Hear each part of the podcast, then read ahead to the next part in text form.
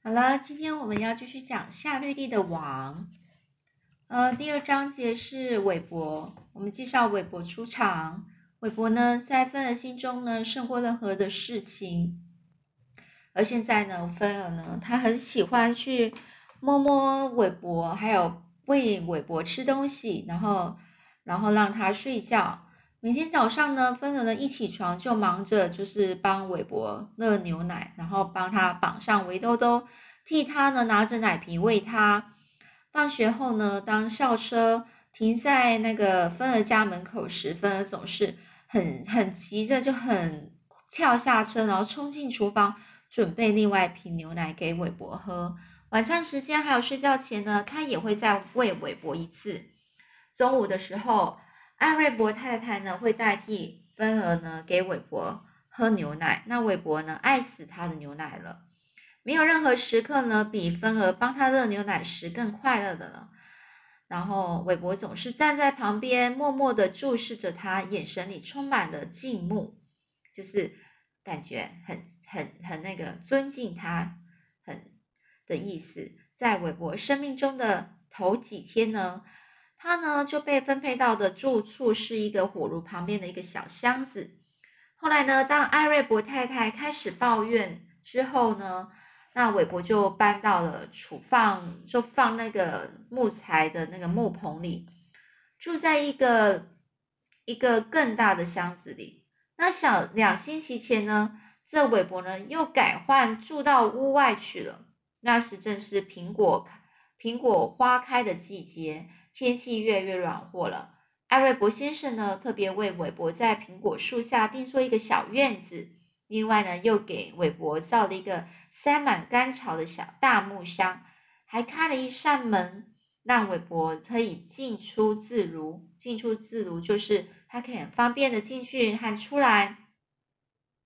那芬儿就问韦伯说：“晚上时会不会冷呢？”可他不是问我，他只是很担心的问说：“那韦伯他晚上会不会冷啊？”那他爸爸就说：“不会，你可以看看呢，这个韦伯是如何应付晚夜晚的。”那芬儿就带着一瓶牛奶，然后坐到小院子的苹果树下。那韦伯就跑向他，芬儿呢替就替他呢拿着奶瓶让他吸奶奶。当这个韦伯喝下最后一滴牛奶时，他会喝呢喝，充满了睡意的走进木箱。那芬儿就从门缝里面去偷看。韦伯呢，他其实是用他的口、嘴巴，还有还有去拨开的那个干草。短短几分钟，他就在干草堆里挖出了一个一个一条小沟道，然后就爬进去，完完全全的被干干草给盖住了。消失在芬儿的视线里。芬儿看了入神，知道原来呢，那个他的宝贝啊，在睡觉时是被遮蔽的非常好，而且会保持温暖，所以呢，芬儿放心了。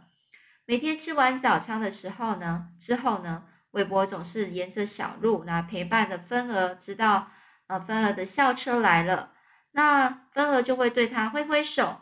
韦伯就会待在原地，看着校车消失在转弯口。当芬儿呢在学校时，韦伯都乖乖的待在小院子里。但是只要芬儿一回家，他他呢就会带着韦伯出门，而呢韦伯就会跟着芬儿到处的溜达。如果呢芬儿进屋子，韦伯也会；如果芬儿上楼呢，韦伯就会在最下面的阶梯那边等他。如果呢？芬儿推着他的娃娃车，带着洋娃娃去散步。韦伯也会跟着他。有时候呢，在这些旅程之中，韦伯会有些疲倦。这时候，芬儿会把他抱进娃娃车，和洋娃娃睡在一起。他喜欢这样。有时候呢，韦伯真的累坏了，就会闭上眼睛，在洋娃娃的毛毯里小睡一会儿。在韦伯闭上眼睛的时候，韦伯看起来很可爱，因为他的眼睫毛很长。洋娃娃躺着也会闭上眼睛，芬儿就会把车子洋娃娃车推得很慢、很平稳，以免吵到他的宝贝。在一个温暖的下午呢，芬儿和哥哥艾弗瑞换上了泳装，到小河那边游泳去了。那韦伯呢，就跟在芬儿的脚跟后面，当他走到小河时，韦伯也下水跟着。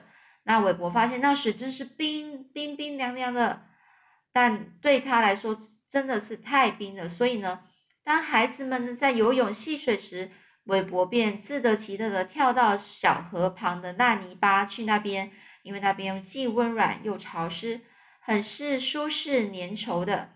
每天都是快乐的日子，每天晚上都是安详的夜晚。韦伯就是那种农夫称称之的春天猪的猪，这代表说他是春天出生的。当韦伯出生五星期后，艾瑞伯先生说：“韦伯现在已经可以拿去卖了。”那芬儿听得几乎啊无法接受。但是呢，芬儿对爸爸，芬儿的爸爸对于这件事情还是非常的坚持哦。那韦伯的食量呢？就是越来越多，每天就越来越多啊！所以他除了喝牛奶之外呢，还吃食物的碎屑。艾布呃，所以呢，艾瑞伯先生呢不愿意再提供他食物了。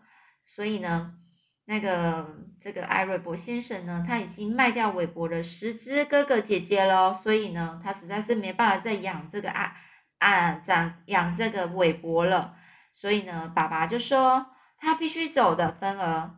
你在照顾小猪的时候，已经已经得到很多乐趣了。而且韦伯不是一只小猪了，它必须要被卖掉。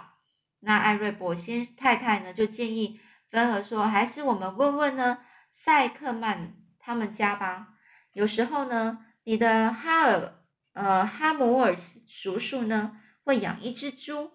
如果韦伯住到那里去，你也可以沿着小路随时去看他。”那所以呢，芬尔的叔叔全名叫做哈姆尔塞克曼，所以呢，芬尔就问到说：“那我们应该要卖他多少钱呐？”然后他爸爸就说：“哎，因为韦伯是个瘦小子，就告诉你爸，你叔叔只卖他六元，然后再看看他有没有什么看法。”这这件事很快就被安排好了。那芬儿就拨了电话给哈姆尔叔叔，接电话的是那个伊丽丝阿姨。伊丽丝阿姨对哈尔哈姆尔叔叔大声叫喊，哈姆尔叔叔呢就从谷仓走来和芬儿说话。当当这个叔叔听到价格只有六元时，然后他就说他会买，明天呢他就会从苹果树下带走韦伯，带到塞克曼家的谷仓里一个堆满肥料的地窖中。好，那我们今天就念了第二章节。下次我们再继续听这个，接下来又会发生什么事呢？下次我们再说喽。